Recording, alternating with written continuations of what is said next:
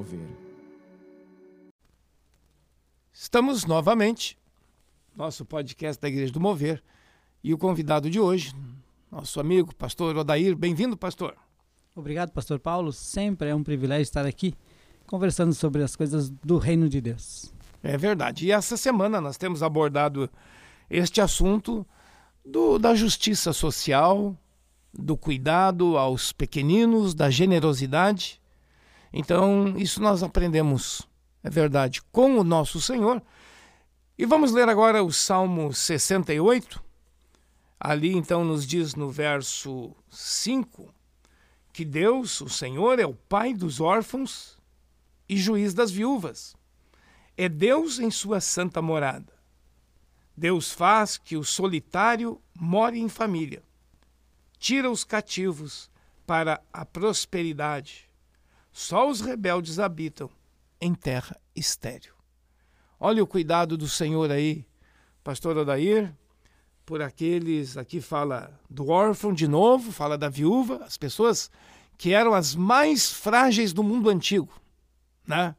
Inclusive que quando alguém ficava viúva, as pessoas se aproveitavam em termos de trabalho, ou de comprar as terras ou até expulsavam esses pequeninos sem compra alguma. Aliás, pastor Daí, isso é muito comum ainda até hoje. Uma pessoa frágil, ela ainda já perdeu tanta coisa, no caso aqui, perdeu o marido, perdeu o pai, o órfão, e ainda são explorados. Mas Deus está dizendo algo aqui, né? Deus é o pai desses pequeninos e nós, cristãos, seríamos tipo irmãos desses pequeninos, que devemos cuidá-los. Sim.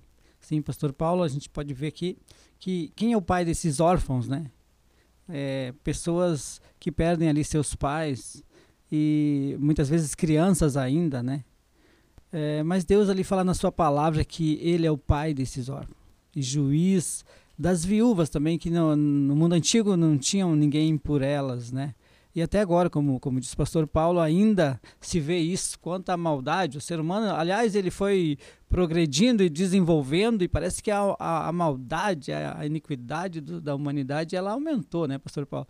Então, talvez os órfãos e as viúvas de hoje sofrem ainda mais que no passado. É, provavelmente quem está nos ouvindo já viu esses eh, documentários de animais lá da África e já se percebeu, você vai saber que geralmente quando um predador vai atacar um rebanho, sempre procura no rebanho o mais fraco, não é, pastor? Verdade.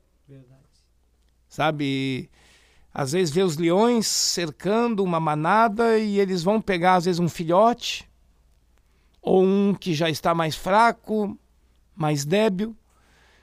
Parece que o ser humano sem Deus, ele é ele é predador, né? E oportunista. Ele tem uma pessoa fraca, ele vai lá e pega. São né? características, eu vejo, que podemos herdar. Deus é criador, né? Criador. E nós, uh, quando temos um encontro com Deus em Cristo, uma aliança, nós no, nos tornamos também pessoas criadoras.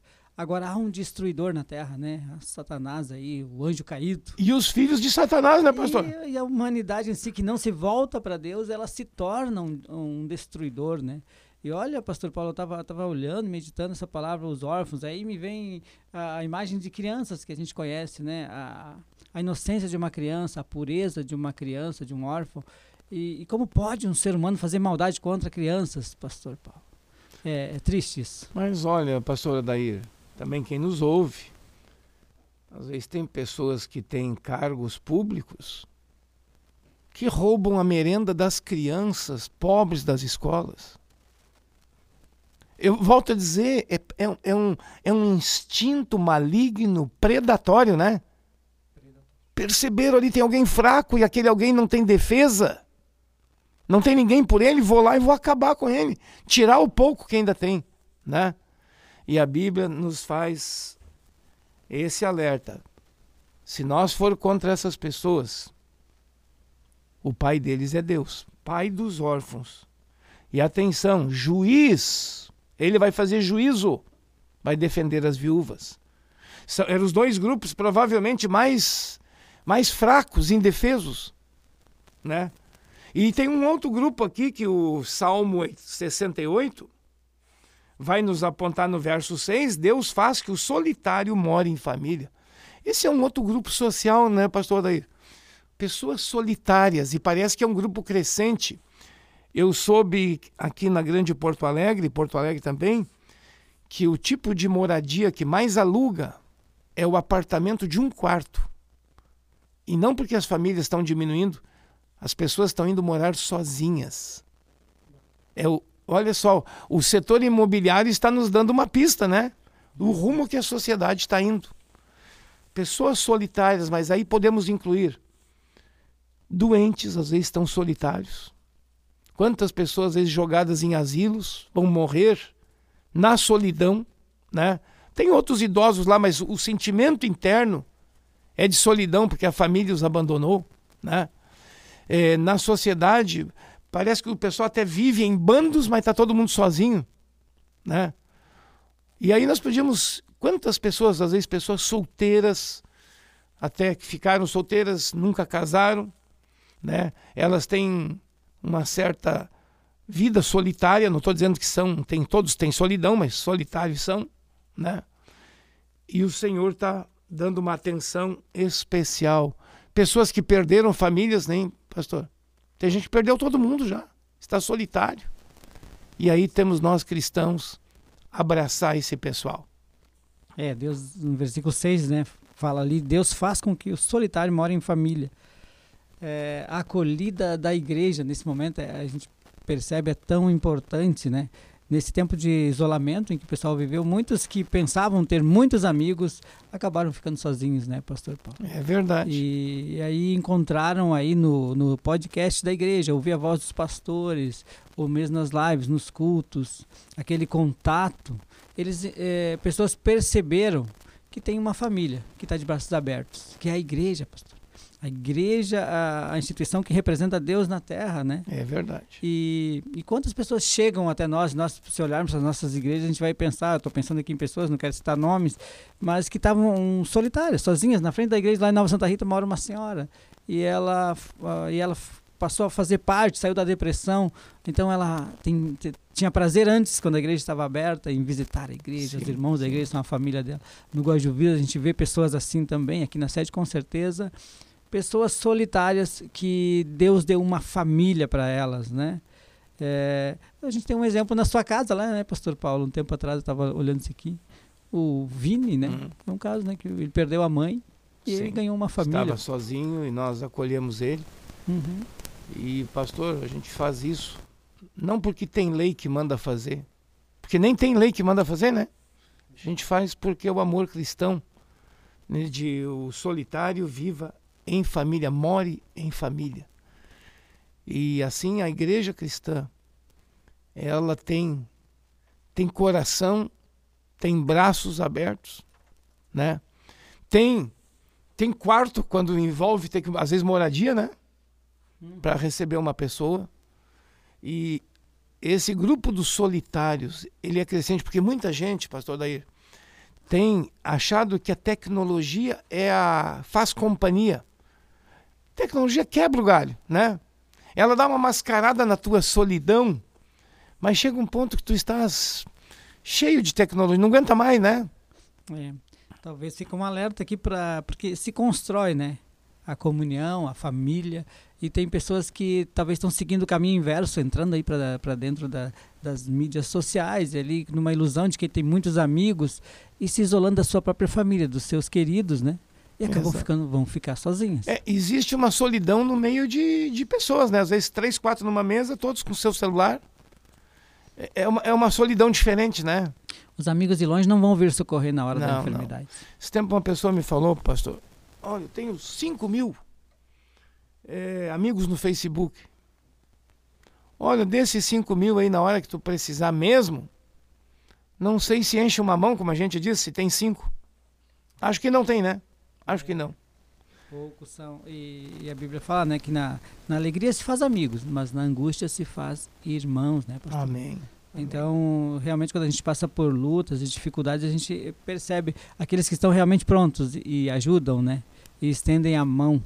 E a gente encontra isso geralmente é, é, na igreja, geralmente a gente encontra isso nos, nos, nossos líderes, nos pastores. Como é bom participar de, de um grupo, né? Essa, essa questão do solitário, morar em família. A gente vê as células de casais ou os grupos que, que são oferecidos pela igreja.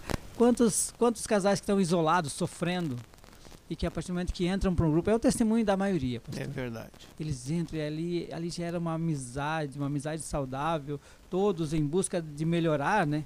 Na vida, no comportamento. E, e então a gente dá, dá graças a Deus, né? Porque Deus nos, nos plantou dentro de uma igreja que cuida das nossas crianças, cuida dos órfãos, cuida das viúvas, né? cuida das famílias em si. Porque o, o órfão de amanhã é, seria o filho do, do jovem que não é ensinado nos caminhos cristãos uhum. e que leva uma vida dissoluta, né, pastor? E, é. que, e que, e que muitas vezes ali tem um filho, não assume o filho. Né? Então são, são, as crianças que vão crescer sem pai. A igreja faz todo isso, esse trabalho preventivo, na verdade, quando se nos sábados é. aqui estão com jovens ali ensinando os princípios cristãos, né?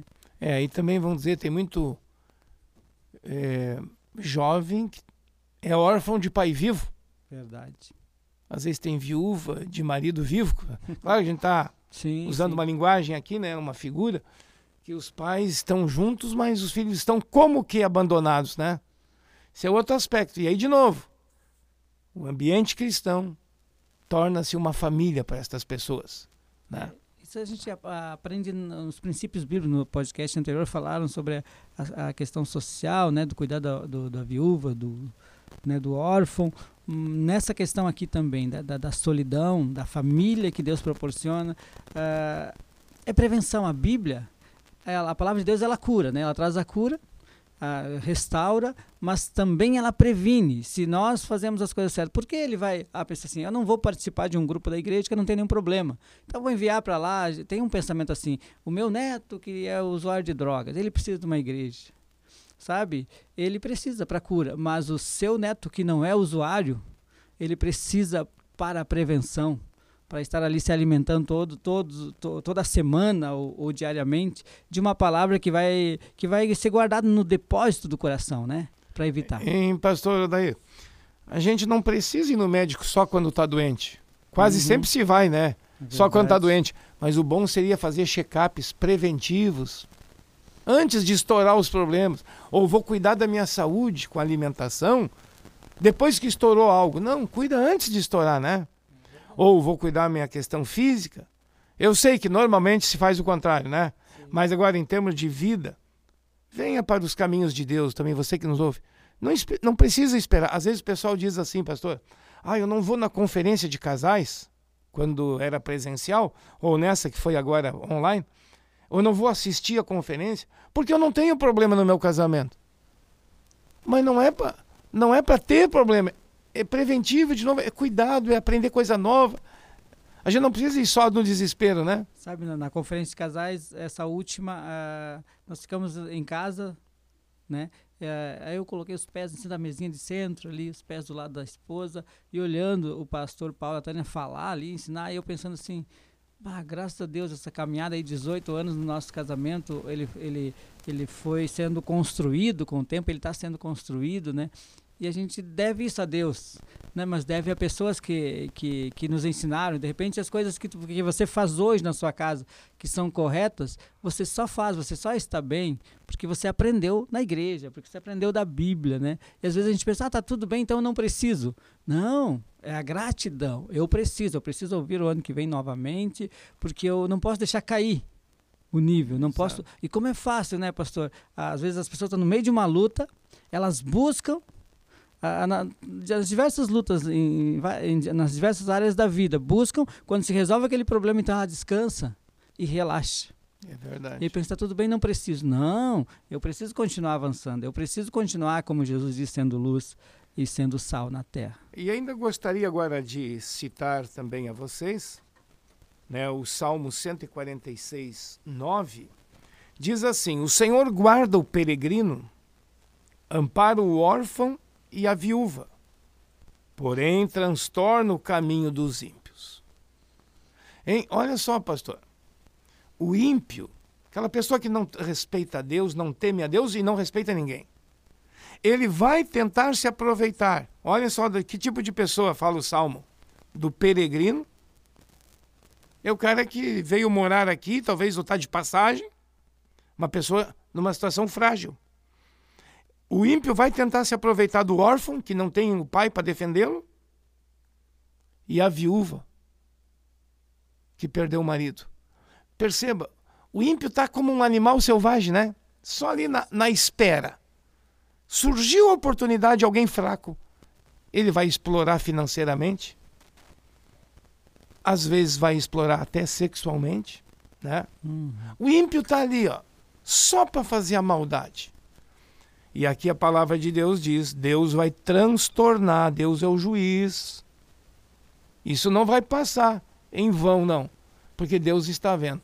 E aí entramos nós, a igreja do Senhor, os cristãos verdadeiros, quando tem alguém em situação vulnerável, que está frágil, a igreja vai lá e dá o amparo material, tantas vezes, o amparo espiritual, o amparo de alguém que às vezes precisa uma direção, às vezes precisa, olha, ajudar um jovem, olha, a questão profissional, a gente dá um encaminhamento profissional.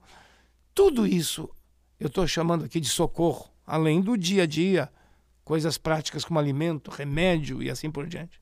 Eu lembro de alguns anos atrás que deu uma, uma, uma tempestade de pedra aqui, que muitos telhados foram quebrados, né? E, muitas famílias foram ajudadas com telhas pela igreja, sabe? É, eu lembro de duas viúvas lá em Nova Santa Rita, né? Dona Faustina e ali a mãe da Cíntia, que a gente providenciou aqui com a diretoria da igreja, né? As telhas. E essa Dona Faustina, o pastor Everton, que está aqui, conhece bem também, uma viúva lá em Morretes, uma senhora muito conhecida, ela perdeu o marido e o, ela cria dois netos, que os pais morreram também. Hum. Então, assim, é exatamente, ela se enquadra nas do, nos, nos ah, dois sim. versículos aqui. Ela é viúva e na casa dela tem dois órfãos, né?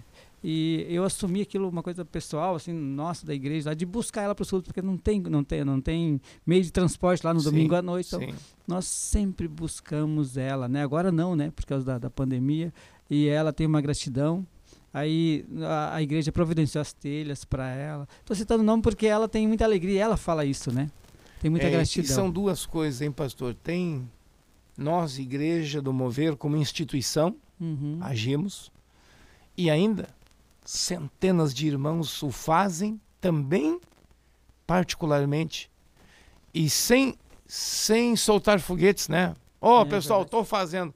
Jesus disse: faça o que uma mão dá, a outra não precisa saber, né? É verdade. Faça no secreto, assim como a oração, assim como o jejum. Deus vai recompensar, mas vai fazendo. Tu aprendeu com o Senhor, nós fomos abençoados pelo Senhor e estendemos essa bênção adiante. É verdade, mas são, são características que a gente pode ver e a gente analisa, né, e é um pouco crítico em algumas situações, a gente vê que tem, é, tem igrejas que têm uma característica mais forte, né? E nós louvamos a Deus pela nossa igreja, pelo nosso povo e aí na pessoa hoje do pastor Paulo aqui também, no sentido assim que nos ensinou no início, eu cheguei não conhecia nada, aí fui aprendendo com o Paulo, com o Everton, né, com os líderes, a questão da generosidade. A gente vê isso em todos os irmãos da igreja, né? É uma coisa que vem de cima, que veio de Deus, primeiramente veio de Deus, porque Deus é, é, é generoso, Ele deu o Filho para nos salvar, né? E não pediu nada em troca. E aí a gente vê a igreja eh, já de, eh, vindo de cima para baixo, da liderança, dos pastores, sendo generosa. A gente vê um membro mais simples, ele já chega, ele é ajudado. Eu fui ajudado, pastor Paulo. Quando eu cheguei na fé, o pastor Evo chegou na minha casa, eu era muito orgulhoso. E ele me deu carona para levar em casa e ele disse: tô com uma cesta básica sobrando ali no carro, aquele jeito dele falar assim. Hum. Eu disse: bom, se tá sobrando, eu aceito. Ah. Porque você, não ia dizer que tava precisando na época, sim, né? Deus sim. ainda não tava trabalhando. Então eu aceitei mais aquilo. Pensei: não, mas esse pastor aí que dizem que tira dinheiro das pessoas, os pastores das igrejas, né? Esse veio me dar. Né? Então, é uma coisa que eu aprendi de, de casa também, do pai, né? Essa coisa, olha, mas. É, ganhou meu coração ali também. Amém. E aí eu pude também a, a, começar a aprender com ele essa questão de generosidade. E hoje tenho prazer também em poder ajudar e lembrar dessa história lá de 19 é, anos atrás. Eu, claro que eu não vou fazer um relato aqui público das ações da igreja, mas é um investimento mensal bem razoável. Não vou dar números, eu conheço os números da direção da igreja, que eu acho que pouca gente está fazendo nessa questão do socorro ao necessitado, socorro àquele irmão, aquela irmã que está num momento de carência ou uma carência permanente. Tem algumas uhum. pessoas idosas. Nós não esquecemos do nosso idoso de maneira alguma, do nosso pobre e queremos ajudar a pessoa que é ainda mais jovem. A questão de trabalho, também tirar da pobreza, né, pastor? Essa é uma, eu queria, eu quero uma ajuda permanente de a pessoa poder ela gerar a sua, vamos chamar independência, que ninguém quer estar dependendo dos outros. E nós, igreja, não vamos ficar empurrando para governo, estado, prefeitura. E volto a dizer, sei que tem situações que eles têm responsabilidade nisso, mas nós não vamos repassar aquilo que é nosso, a questão do amor. Não tem mandamento para a prefeitura amar. Exato. Lá tem só para cumprir leis. Mas nós tem mandamentos de amar. Amar o próximo, né? E não resolve muitas vezes a questão de tu, tu só levar um, um alimento, uma cesta básica, mas sim é, tu dá o verdadeiro alimento que vem do céu. Tu leva a cesta básica, mas o que tu quer levar como igreja é o pão dos céus, né? É Jesus. Que ele transforma, ele transforma aquela terra árida que não produz nada em uma terra que produza, né? Então, é, as pessoas nos olham, olham para o nosso povo, nossos jovens são incentivados a estudar, a trabalhar, né? Principalmente estudar, muito a se preparar, não depender dos outros. Ô, né? Pastor Daí, vou dizer uma coisa aqui para o nosso ouvinte. Pessoa que não gosta de trabalhar e não gosta de estudar, no caso, pessoas mais jovens, não fica nessa igreja. É verdade. E pessoa que gosta de pecar também não fica, ela vai andando. Uhum. E não pode ficar, porque luz e trevas não se juntam. Né? Está no Salmo 1 lá, né? É. Os perversos não permanecerão. Na congregação dos santos. É Aleluia. É verdade, é verdade, pastor. Então tá, gente. Tá bom a nossa conversa, né? Gostaria de orar. Pastor, daí abençoa nossos irmãos aí que estão nos ouvindo. Amém. Vamos orar. Senhor, nosso Deus, nós te agradecemos, Pai, porque quando estávamos órfãos, Senhor, do Criador, o Senhor nos adotou. O Senhor nos chamou para filhos, a todos nós, e nos elegeu. E nós somos gratos porque para isso o Senhor teve que dar o seu filho para morrer na cruz por nós. E esse amor foi derramado sobre nós e sobre a humanidade. Nós queremos, Senhor, anunciar esse amor, cuidando, Senhor Deus, dos mais fragilizados. Nos dá condição de ir até eles, nos dá condição, mantenha, Senhor Deus, as mãos fortes, Senhor, a saúde do nosso povo para trabalhar, Deus, para poder também dividir o seu, o seu pão, o seu sustento, para que nenhum passe fome. Deus, nós te louvamos porque nessa pandemia, Senhor, toda vez que o nosso povo, que o teu povo, na verdade, foi chamado, foi convocado para ajudar, o teu povo ajudou. O teu povo, Senhor, trouxe sustento à casa do Senhor para sustentar, na verdade, os pobres, as viúvas, os órfãos, Senhor, os missionários, aqueles que dedicam a vida para servir o Senhor. Obrigado pela tua fidelidade, Deus. E nós sabemos, Deus, que a promoção lá no trabalho, lá no trabalho final dos nossos membros, nossos irmãos, também é porque o, o Senhor os ama e tem abençoado eles porque eles têm o coração generoso. Obrigado pela generosidade sendo derramada sobre nós. Queremos ajudar mais. Nos dá condição de ajudar mais e mais para que o teu amor seja espalhado pela terra através também de nossas vidas. Em nome de Jesus agradecemos ao Senhor. Amém e amém. Amém. Uma boa semana ainda. Devagarinho já estamos indo para o meio e fim de semana. Deus abençoe a todos. Um abração.